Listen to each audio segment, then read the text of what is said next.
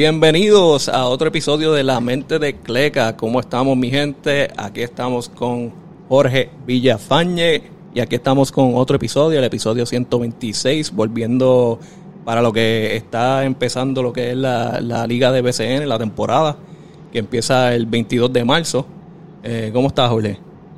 Todo bien, ¿y tú, David? ¿cómo estás? ¿Todo bien? Estamos bien, estamos bien. Ya sabes que estamos bregando ahí en la batalla, en las sesiones esas de Kimo. Ya estamos, por ahora vamos bien. Este, todas buenas noticias. Eso es bueno, eso es lo positivo y esperamos que podamos cubrir, cubrir toda la temporada y disfrutarnos un par de juegos en vivo. Esa es la meta, mano. Yo me tiré de abonado de Santurce, espero estar en los juegos lo más posible. Así va a ser. Este, nada, pero vamos a hablar ya, la, la temporada empieza el 22 de marzo, que eso es ya en que como en 5 días, 4 días. 4 Creo que días, estamos el 18. miércoles. Sí, en, Miércoles. en 4 días ya empieza la temporada. Ya tengo el primer juego para ir, que ese es en Santurce. Creo que es contra los Gigantes Carolina. Eh, para mencionar, ¿verdad? Hay unas noticias en generales ahí de, de BCN como tal para empezar esta temporada, especialmente con, con quebradillas, que el dueño pues este asombró a, to- a todos los abonados, eh, dándole tremendo regalo para la temporada y le- regalándole los abonos, ¿verdad? Al equipo para la temporada completa. Sí, mano, yo creo que es bien interesante desde que la introducción de estos nuevos apoderados han, han- han inyectado dinero a la liga y han querido ver cómo vuelven a capturar eh, fanaticada. Eh, yo creo que es una movida interesante, hay que ver, ¿verdad?, qué efecto tiene, si, si, si en realidad en quebradillas hay suficientes abonados como para que sea algo que impacte. Aún así yo creo que a la fanaticada eso le gusta porque sienten que, que- que el dinero que aportan, ¿verdad?, que pagan por sus taquillas, pues eh, el apoderado lo está eh, reciprocando, reciprocando en este paso, en este caso, pues eh, dándoles gratis el abono. Bueno, ahora sí que no pueden hablar, tienen que apoyar porque el, el dueño está metiendo mano. Este, hace poco vi una- un, un post ah, que estaba poniendo las pantallas nuevas en el, en el estadio también, que eso fue un costo de como 40 mil dólares eh, para el estadio, que ya tú sabes que, bueno, si, si tú no, si tú eres fanático de Quebradilla y no estás yendo para los juegos esta temporada, eres- no, no sirve. No, además de que hicieron un revamping del roster, el equipo está interesante y como te dije, ¿sabes? El- si el apoderado está dando, poniendo, ¿sabes? Dándole valor a la franquicia, ojalá los fanáticos eh, vayan, es bien importante que vayan porque el espectáculo es bueno y, y es parte de lo que motiva a esos apoderados a seguir invirtiendo el dinero en la liga. Eso es así, eso es así. Con, con otro dueño también, Yadier Molina, en los vaqueros de, de Bayamón. Eh, no sé si fue la, me imagino que fue el pueblo, ¿verdad? Que ayudó en hacer esto. Eh, el tren urbano para toda la temporada, para los juegos, va a ser gratis también. Que entonces eso Sí. es una grande noticia ahí para Bayamón. Ya sabes que puedes dejar el carro, puedes ir en el tren y no te va a costar nada. Sí, yo me pregunto si eso eh, incluye a otros fanáticos de otros pueblos, ¿verdad? El, el tren incluye Guaynabo y, y, y- y San Juan. Pero aún así también son iniciativas, ¿verdad? Que lo que buscan es que el fanático llegue, vayamos en ese sentido bien accesible. Es un club ganador y a ellos no se les hace muy difícil llenar la cancha. Además de que yo creo que son una de las franquicias que más barato venden los tickets, lo cual encuentro muy bueno, ¿verdad? Porque cuando juegas una o dos, dos o tres veces en semana, pues si el ticket te vale 7, 8 pesos, Es más fácil tú darle seguimiento a la liga a, un ticket más caro que, pues obviamente con, con una economía como esta, esa accesibilidad de tanto tener el, el- el tren gratis como la entrada, la taquilla barata, pues permite que la, que la, que la fanaticada vaya y, y siga el equipo durante la temporada. Exacto, y pues si, si me dejo llevar por experiencia, ¿verdad? De la temporada pasada, eh, yo fui a un par de juegos de, de Bayamón, eh, era más en post-temporada, pero eh, hubo unos momentos que tú- simplemente enseñabas la taquilla que ibas para el juego y era gratis, no importa de dónde te estuvieras montando en el tren. So, asumo Sí, que va a ser igual. Sí, es, es una, es, una, es una accesibilidad brutal, tú sabes, te ahorras el parking allá, te montas en el tren y llegas rápido, eso es, para mí eso está súper bien. No, sí, sí, es, es tremendo, especialmente con el- los que saben, el, tap- el tapón que se forma allá adentro eh, está imposible.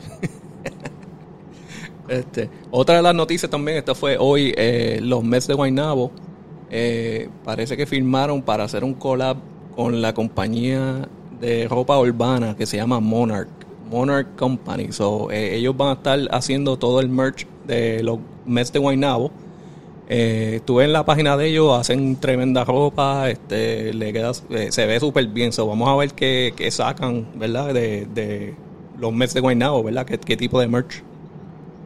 A mí eso del merch me encanta. Eh, casi siempre cuando uno es fanático de alguna franquicia, equipo o qué sé yo, grupo, el merch que es categóricamente exclusivo, ¿verdad? Que le da un, toque especial. A mí por lo menos me gusta comprarlo.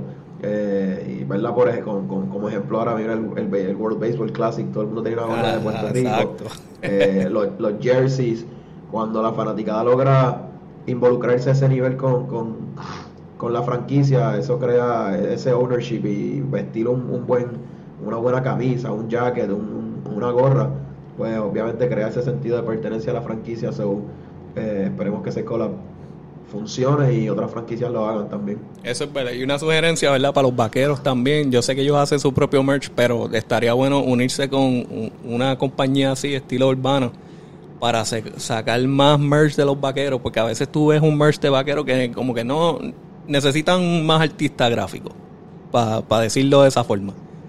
Este, y de una, ¿verdad? Mencionaste el equipo nacional de pelota, que eso hay que darle las gracias, ¿verdad? Porque este fue tremendo torneo.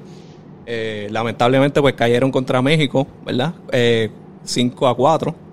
Eh, pero eso fue peleado hasta, hasta el último inning. Tú sabes que, hay que dieron tremendo esfuerzo y nos hicieron, este, bueno, nos, nos movieron las emociones de, de todas las formas, de triste a feliz, a todo lo que, a todo lo que da. Sí, definitivamente. A mí siempre me ha gustado el clásico de pelota. Eh, y si nos, puedes dar, si nos puedes darle ahí la experiencia que estuviste allí, ¿verdad? Sí, estuve allá en el juego de contra Israel, el, el no-hitter. El no-hitter. No, lo, no, lo, no sé. Por, no lo quieres reconocer. Entrada, no se reconoce como perfect game pero increíble el ambiente, de verdad que vestir el, ponerse en la camisa de Puerto Rico uno mismo y, celebrar cada home run, cada jugada, en verdad espectacular. El juego de Dominicana, te tengo que decir que no me lo disfruté, estuve nervioso todo el juego, eh, pero vine a disfrutar al final cuando ganamos. No, ese momento eh, cuando tenían, cuando tenían todas las bases llenas en el quinto, chacho, todo el mundo estaba en estrés, en estrés. Horrible cada vez, cada vez que Juan Soto se paraba en el plato, yo dije, me ponía más nervioso. Este, pero se vieron cosas bien locas. A Tito Trinidad la gente lo, levantó, ah, estaba crowd surfing. Este, una sensación bien chévere, pero como te dije, ¿sabes? Eh, ¿verdad? Y, no importa el deporte, uno cuando ve el, nombre de Puerto Rico en, ese tipo de competencia internacional, a, mí, me da ¿verdad? orgullo, me, lo disfruto y, y nada, el equipo hizo una muy buena actuación y yo creo que nada, eh, había mucha competencia. Así que nada, creo que para el 2026 otra vez montarnos ahí, ir a los juegos y ver si, si llegamos más lejos. Eso sí, ¿verdad? A ver si metemos, seguimos metiendo manos. Tremendo esfuerzo, en verdad, por la gente. Ah, bueno, ya ahí de, de las pocas noticias que tengo, el, eh, ya hablamos de esto, pero lo voy a mencionar como quiera, aunque no va para ningún lado. Eh, hay rumores de que supuestamente va a haber un acuerdo para un tercer refuerzo, pero no hay nada para comprobarlo. Eh, vi algo ahí en, las redes haciendo, haciendo un poquito de ruido, pero no, no vi nada confirmado. Eh, solo lo menciono porque lo escuché por ahí. Sí, yo imagino que cuando sucede este tipo de situación, eso debe por lo menos hacerse uno o dos años ahead. Yo creo que cuando viene este tipo de cambio en la misma NBA o en otras ligas profesionales, eh, surgen con tiempo de anticipación. El NCAA, por ejemplo, si un equipo mm. va a salir de una conferencia a otra, a veces se anuncia hasta cinco años antes. Así que yo no creo que eso proceda para esta temporada. Aún así, el único equipo, habría un equipo con tres refuerzos, que sería un Macao. Todos los demás tendrían dos refuerzos. Eh, y entiendo que es por franquicia nueva, que me está extraño porque si no me equivoco, ya un Macao lleva más de dos temporadas. Y yo creo que eran dos temporadas. Pero sí te sé decir, ¿verdad? Fuera de la razón por qué siguen con tres refuerzos, que Macao sería el único equipo con tres refuerzos para esta temporada. Hay que verlo. Ellos han hecho muchas movidas en esta temporada, ah, para empezar la temporada. Eh, pero nada, vamos a hacer un pequeño review ahí. No van a ser todos los equipos, vamos a hacer como cuatro o cinco equipos. Eh, vamos a hablar de las movidas que han hecho. Eh, empezando por ahí con los Atléticos, by the way, los Atléticos de San Germán, que hay que darle las felicitaciones, ¿verdad? Al señor Pachi, que se unió a la franquicia. Ah, quedó nombrado como el director de programación y prensa digital. So, él está con, los Atléticos de San Germán este año, esta temporada, y por lo que el trabajo que él hace, sabe que va a ser tremendo con ellos. Caballote, si no, si una noticia no la publica el señor Pachi, no la tiene nadie. Este, un tipo bien organizado, se conoce la liga, conoce eh, cómo funciona y muy buena noticia, ¿verdad? Y, sé que va a salir buen contenido de los Atléticos de la mano de, su tutela. Ajá, y ya he visto que, ha salido para en, entrevistas que ha hecho eh, con los jugadores que están viniendo, los refuerzos y hasta con el mismo equipo técnico, hablando de historias viejas, ¿verdad? Con, como en las Olimpiadas de 2004, cosas así. Eh, está saliendo buen contenido, está saliendo contenido bueno. Eh, pero hablando de ellos, ¿verdad? Ellos para este año se vio que el, estuvieron como que el draft pick número 11, Antonio Gordon So, ellos se unen al equipo, aparte de los refuerzos que ya han nombrado. Eh, como habíamos hablado, ¿verdad? Este, eh, eh, Tony Bishop va a reemplazar a, a Hollis Jefferson en lo que él vuelve, ¿verdad? Sí, San Germán va a arrancar con Norris Cole, que lo vimos la temporada pasada, varias semanas o varios juegos por en sustitución de Jefferson, ¿no? No, de de Nate Mason, cuando se lastimó.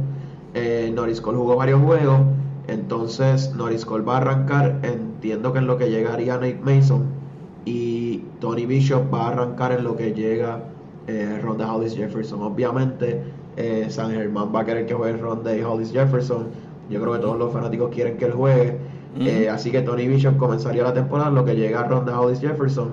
Cabe destacar que Ronda Hollis Jefferson no es el único jugador que entra tarde eh, yo creo que varios equipos tienen jugadores que llegan tarde y refuerzos que llegan tarde, eh, como Trevor Waters, creo que Ángel Rodríguez también llega tarde, Christian Doolittle creo que llega tarde. No sé si Chinemelu o el ONU esté en ese grupo. están diciendo que no, que, probablemente ni vuelva. Pues el ENU. Bueno, puede ser. Eh, y obviamente San Germán draftea a Antonio Gordon. Antonio Gordon es un muchacho eh, no sé si vaya, si juegue poste o es un forward de 6'8, 6'9 si no me equivoco. Mm. Eh, promedió 4.7 puntos y 3.8 rebotes eh, para la universidad de, estuvo en Kansas State. yo creo que es un buen jugador para traerle algo nuevo a, a San Germán, que el año pasado tuvo una actuación fenomenal eh, pero cuando lo comparamos con otros equipos, yo creo que, va a hacer falta ver cómo este rookie eh, se incluye al grupo y cómo el grupo mantiene un ritmo de juego similar al del año pasado, que se caracterizó por mucha fogosidad eh, y presionar cancha completa y jugar un juego bien colectivo, pero a la vez bien, bien fuerte en, cuestiones de, anotación y protección del canasto. Sí, una, una cosa que mencionaron también es que Jay de Fernández lo firmaron para extendido por cuatro años eh, Jorge Brian Díaz también. Eh, eh, si no me equivoco, lo extendieron cuatro años. esto va a ser un equipo que yo, por, lo que se ve en papel, este, lo vamos a estar viendo en postemporada peleando por el, por el campeonato de nuevo. Sí, yo creo que estos contratos de verdad validan el compromiso que hay de los mismos apoderados en que la liga tenga una continuidad y una secuencia. Yo, yo creo que al, al tú firmar estos jugadores por, por 3, 4 años, el tiempo que sea, le permite a los jugadores también sentirse cómodos jugando con, un grupo, comprometiéndose con la franquicia. Y definitivamente San Germán viene de, disputar una final eh, bien reñida, eh, la, la postemporada que tuvieron, dieron el palo. Yo creo que este año San Germán va a estar considerado como uno de los equipos top, uno de los equipos que hay que vencer y uno de los equipos que no son fáciles de ganar. Eh, tienen un buen roster y yo creo que en general vamos a ver un equipo bien aguerrido y que va a estar eh, peleando por esas primeras posiciones desde el principio de temporada. Eso sí, lo único que hay que ver es cómo, cómo funciona Tony Bishop en, en San Germán, en lo, en lo que está jugando. Eh, como se sabe, Eddie Casiano no es alguien que se queda callado. Eh, Tony Bishop viene de, quebradillas por haber pasado por el, el, drama, ¿verdad? Al final, que terminaron dejándolo ir. Hay que ver que eso no, no vuelva a suceder, ¿verdad? Obviamente. Eh, y que sea parte, que sea básicamente se, se incluya al equipo y sea todo del juego.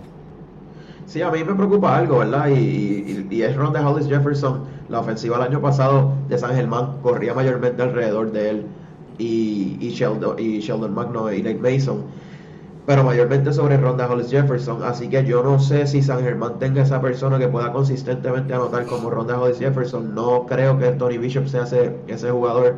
Tony Bishop, de hecho, estuvo en varios equipos la temporada pasada.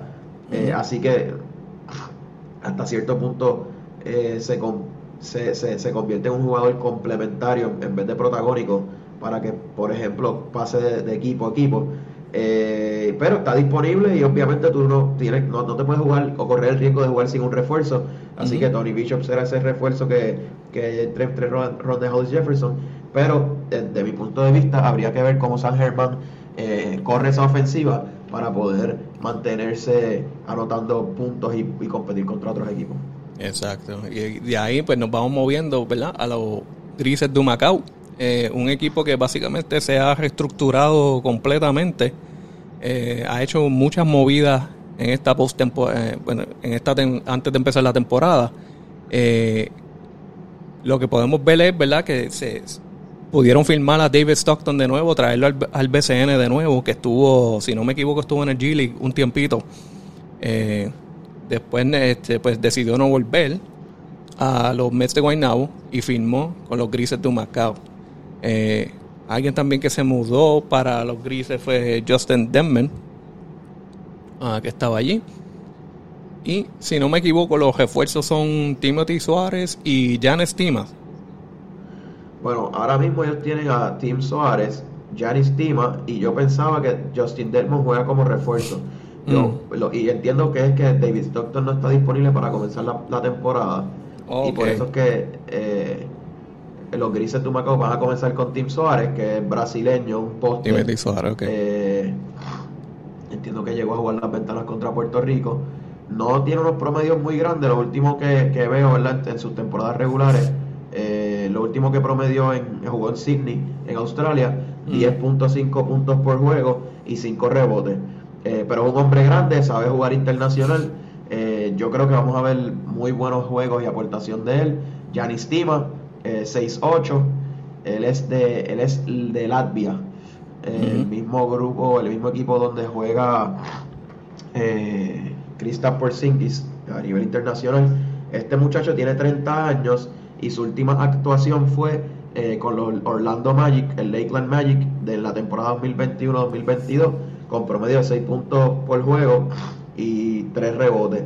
Es un tipo de 6-8, anota la bola de afuera. Eh, yo pensaría que es un stretch four, así que le va a proveer buenas oportunidades a, a Humacao, además de Justin Dedmon, que jugó la final con Guaynabo hace dos temporadas y aportó buenos números eh, como, un, como un guard. Justin Dedmon obviamente es un tipo de 37-38 años, así que su aportación ¿verdad? no debe ser protagónica, pero es un jugador que sabe anotar, eh, lleva la bola y va a ayudar definitivamente a, la plantilla de Humacao a seguir compitiendo. El año pasado Humacao arrancó muy bien, yo creo que con, la nueva edición, eh, el cambio técnico y el cambio de visión en términos de, del apoderado, yo creo que este equipo va a competir, es un equipo que debemos tener en el radar. Eso muy bien, este, y eso hay que verlo también esta temporada, porque pues ya tú sabes, eso fue una reestructuración completa. Eh, han hecho muchas movidas, eh, se ven que están motivados. Obviamente firmaron también, aparte del equipo técnico, a, JJ Barea. Vamos a ver cómo brega eso. Eh, en qué está aportando, ¿verdad? JJ Barea para el equipo. Y ver cómo se mueven. Sí, va a ser interesante. Ellos tienen a Wilhelm Muscanen como head coach, Jole Rincón como asistente. dos, dos coaches muy buenos. la adición de José Juan Barea, yo entiendo que es algo estratégico eh, es una persona que jugó en BA, que, tiene muy buenas relaciones con personas dentro y fuera del país y eso le añade eh, esa comunicación, ¿verdad? De conseguir jugadores, ya sea copas de jugadores, eh, mover al, a, la organización competitivo y que, que, desarrolle valor en lo que es el, pueblo de Macao. Y eso vamos a ver esta temporada, empieza ya mismo.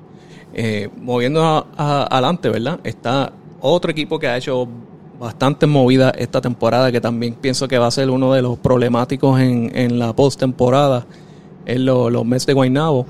ah, que ahora son dirigidos por Xavier Silas. Eh, acaban de firmar, ¿verdad? Unos refuerzos, este, Ed Davis y Mitch Creek.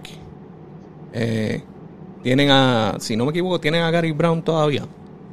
Tienen a Gary Brown. Traen a Gary Brown ahora, que ellos hicieron un cambio, traen a Gary Brown, eh, Renaldo Bachman, Ed Davis Poste, eh, jugó con Cleveland la última temporada, si no me equivoco, el año pasado. Mm. Ese es un tipo de 6-9. sus últimos promedios de, de carrera, 6 puntos por juego, 6 rebotes por juego. Eh, y también a Mitch Creek. Mitch Creek es un jugador australiano que terminó eh, reforzando la temporada, jugó, si no me equivoco, el juego de desempate eh, para entrar a los playoffs. Así que ellos traen esos dos refuerzos. Traen a Gary Brown, para mí es una firma bien interesante en Guaynabo. Para mí Gary Brown es uno de los mejores gares que tenemos en la isla. Y obviamente que esté un equipo como Guaynabo, que también es un equipo que está bien comprometido con ganar, le va a va, va a ser un equipo interesante que yo no creo que no podemos perder el radar eh, para este año.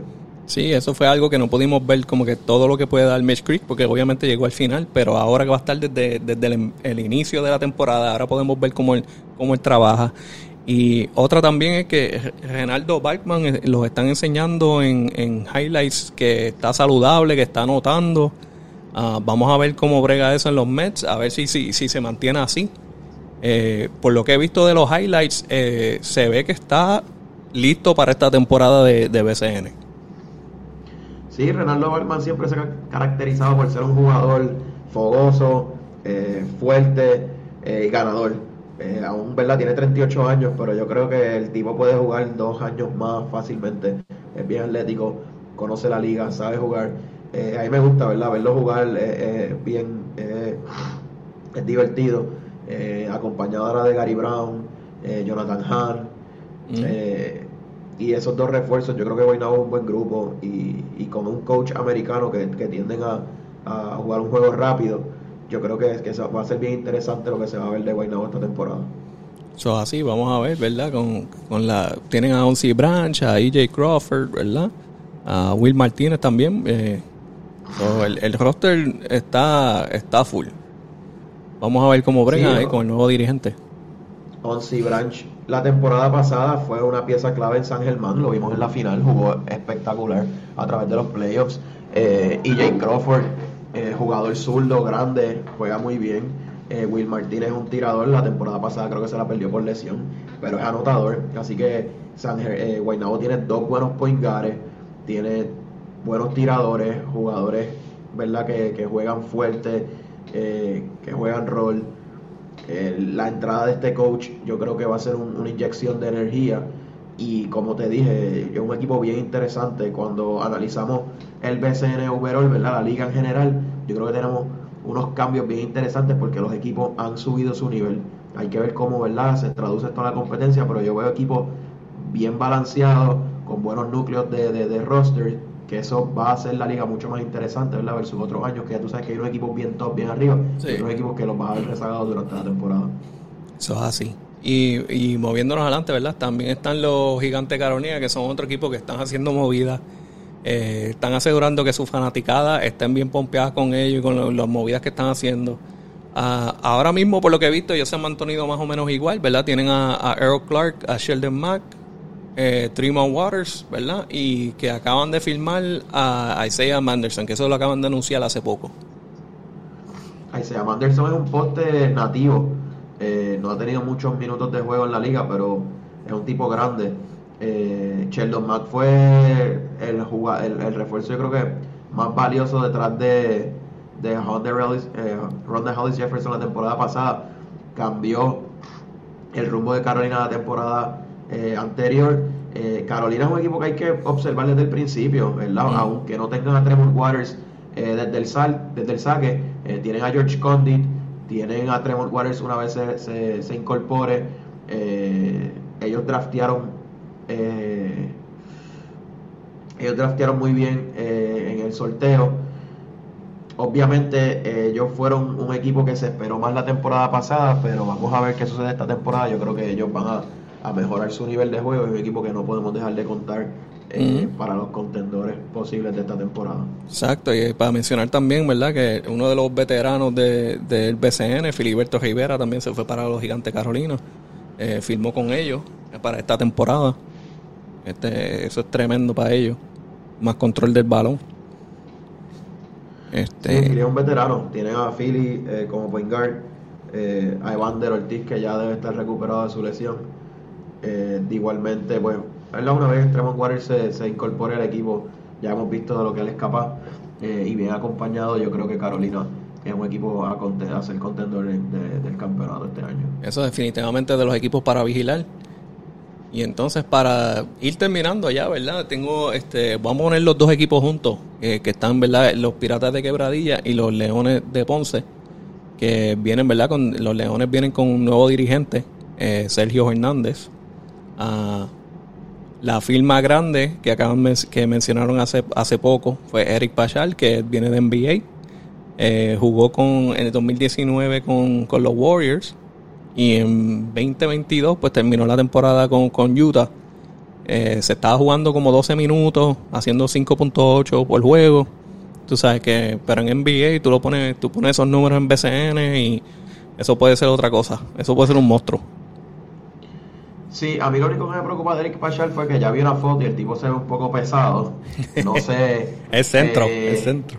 Sí, pero obviamente el BCN quizás no le pese mucho porque a veces aquí somos una liga que jugamos bastante el juego a media cancha. Mm. Eh, quizás contra un equipo que sea más rápido, más atlético, que vaya a pasar trabajo, hay que ver qué nos trae.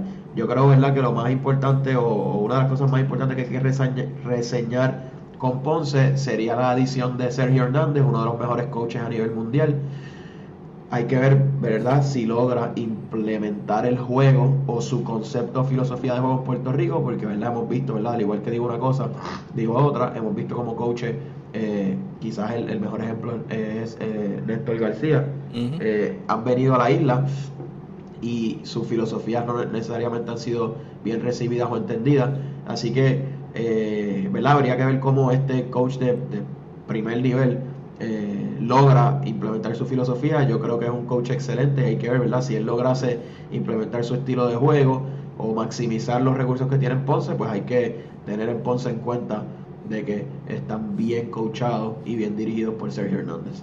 Definitivamente es algo muy importante si, si el, equipo y los jugadores van, van a, unirse a, ¿verdad? Al, tipo de juego que él quiere jugar para Ponce eh, como dirigente que como tú dices, ha, pasado en otros momentos que el, equipo no responde. Um, otro que hay que hay que tenerle peligro, este, hay que vigilarlos es los Piratas de Quebradillas que hace hace unos días acaban de anunciar que firmaron a Hassan Whiteside y Brandon Knight de, la NBA. Eh, ya Quebradillas ya viene con un equipo que, que, que es fuerte como tal añadiendo esos dos caballotes de, de NBA, este, hay que ver. Y para colmo tienen a, a Pachi Cruz este año, que, es como que tremendo dirigente. Hay que ver eh, cómo eso funciona allí en, en Quebradía. Para mí, la firma, las firmas más eh, contundentes de esta de este offseason en el BCN son las dos firmas eh, que acaba de realizar Quebradilla, ¿verdad? Porque fue tan reciente como esta semana eh, Hassan Whiteside vimos que fue un poste que en la NBA eh, promediaba unos números ridículos eh, en anotaciones y en rebotes. Eh, así que un tipo de 7 pies, atlético todavía, tiene 34 años, que está todavía relativamente joven. con los números que ponía en NBA, si se traduce a la liga, va a dar problemas. Es un tipo que se logra mover, va a coger puntos, va, va a coger rebotes. Y Brandon Knight es un guard excelente eh, jugó nueve años en la NBA, 14 puntos por juego, 3 rebotes, 4 asistencias por juego. Eh, explosivo. Yo creo que estas dos firmas, si se logran acoplar al grupo que hay, eh, que tenemos que tienen a Carlos Emory, tienen a al guard que estaba en al zurdo de, de Guaynabo, que entrara en el traspaso. Yo creo que es un buen grupo. Yo creo que hay que, vigilarlo el apoderado está poniendo billetes, tiene muy buenos refuerzos, así que Quebradillas también hay que echarle el ojo. Eh, va a ser un equipo difícil de jugar, ya están fogueando, eh, así que en estos días vamos a ¿verdad? añadirle al análisis lo que hemos visto en los fogueos. Eh, es un equipo que también hay que estar, hay que pegar, hay que ponerle el ojo, cambio de coach. Eso significa que se va a ver eh, un, juego de un ritmo de juego distinto. Así que nada, vamos a ver qué, trae Quebradilla este año. Sí, eso hay que verlo. Este, este año, en verdad, este, esta temporada va a estar fuerte para todos los equipos y no, los que nos falta por mencionar, ¿verdad? Eh, han han hecho unos cambios fuertes para competir esta temporada que, que yo creo que pues, esa, esa pelea para la postemporada va a estar bien difícil. Va a ser bien interesante. Yo creo que es cuando más, recientemente cuando más eh, balanceados se han visto los rosters. Se ven equipos, eh, unos buenos núcleos, unos buenos refuerzos, eh, coaches apoderados, comprometidos con, con que la liga compita eh, obviamente yo diría que el equipo favorito es Bayamón por, por porque ganó el campeonato, mantienen un núcleo parecido y últimamente, ¿verdad? Tienen buen coach. pero eso hay que añadir, como hemos mencionado, varios equipos que tienen buenos núcleos, buenos coaches, buenos refuerzos. Así que yo fuera de, de Bayamón como el favorito, hay unos equipos que están ahí en la pelea, ¿verdad? Después iremos abundando, pero va a ser una temporada súper, súper interesante. Exacto, y, con eso pues vamos, vamos cortando hoy. Sé que no es los equipos enteros, ¿verdad? Pero este es demasiada información eh, y vamos cortito con los equipos. Y con todo eso nos fuimos casi como 30 minutos. Pero nada, este, aquí vamos a estar, ya tú sabes, vamos a tratar de grabarlo todos los viernes posibles. Eh, los podcasts eh, para la mente de Cleca, aquí con Jorge Villafañe, el Cleca aquí.